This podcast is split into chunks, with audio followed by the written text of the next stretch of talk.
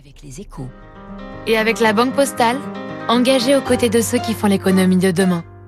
Bonjour David. Bonjour Renaud. On a écouté François Hollande juste avant la pub, mais c'était un petit peu involontaire. On revient à votre décryptage. Pourquoi le marché de la seconde main n'arrête pas de marquer des points? Bah, Pour qu'un marché se développe, il faut qu'une demande rencontre une offre. Hein, je vous le dis tout le temps. Et aujourd'hui, bah, c'est très clair qu'il y a plusieurs facteurs qui contribuent à tirer euh, la demande sur le marché de la, seconde main. On est dans un contexte de crise économique avec des, des, tensions inflationnistes. Là, je vous apprends rien. Il y a une pression sur le pouvoir d'achat et des prix qui grimpent sur les articles neufs. Ça, bah, ça pousse à miser sur l'occasion.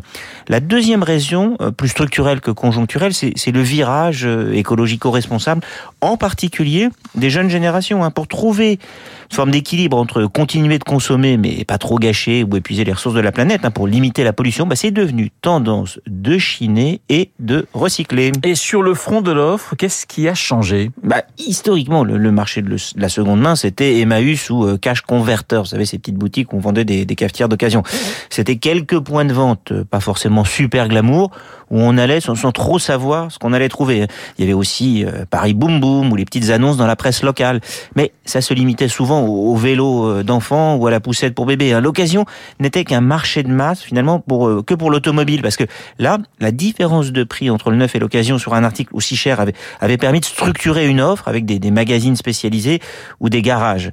Mais avec Internet et le e-commerce, on a pu changer de dimension pour plein d'articles. Le marché a pu se structurer. David, en quoi le digital change la donne? Bah, Aujourd'hui, on a des sites internet spécialisés dans la seconde main qui jouent un rôle d'agrégateur de l'offre et de tiers de confiance. Quand on cherche, on trouve, et quand on trouve, eh bien, on peut faire confiance. Du coup, l'offre ne cesse de s'étendre. On est dans un cercle vertueux.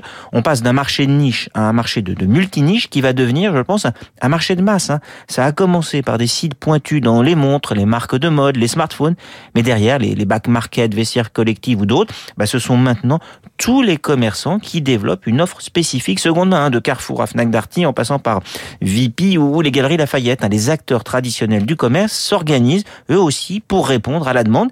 Et comme ils vont collecter et proposer à la vente, bah, ils vont stimuler notre côté euh, chasseur de bonnes affaires. Sur le segment de la mode et, du luxe, le BCG estime que la seconde main, c'est déjà un marché à plus de 100 milliards de dollars dans le monde, avec un rythme de croissance, tenez-vous bien, de 20 à 30% par an.